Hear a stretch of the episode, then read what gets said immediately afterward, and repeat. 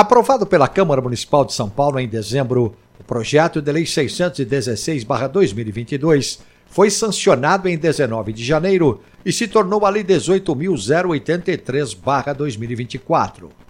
A norma de autoria do vereador Rodrigo Goulart do PSD e assinada também pela vereadora Sandra Santana do PSDB traz tipologias, terminologias e classificações dos eventos realizados na capital paulista.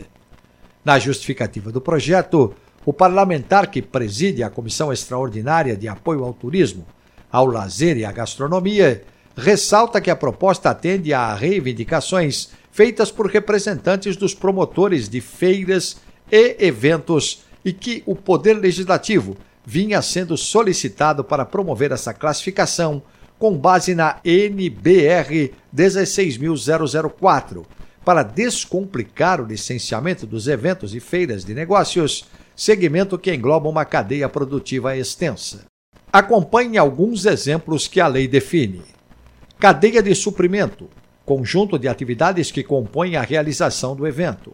Beneficente evento sem fins lucrativos em prol de uma causa ou projeto para angariar apoio ou recursos destinados a pessoas e ou instituições. Grandes eventos de 5 mil e 1 a 40 mil pessoas. Evento aberto para o público em geral, podendo ou não haver critérios de participação. Internacional. Evento com identidade, divulgação e repercussão internacional, com envolvimento de mais de um país Branche, serviço de alimentação misto de café da manhã e almoço, que costuma acontecer entre 11 da manhã e 3 da tarde. O texto explica que a lei será aplicável a todas as atividades e ou segmentos envolvidos com o setor. Os detalhes estão no portal da Câmara, no texto assinado pelo jornalista Marco Calejo. sãopaulo.sp.leg.br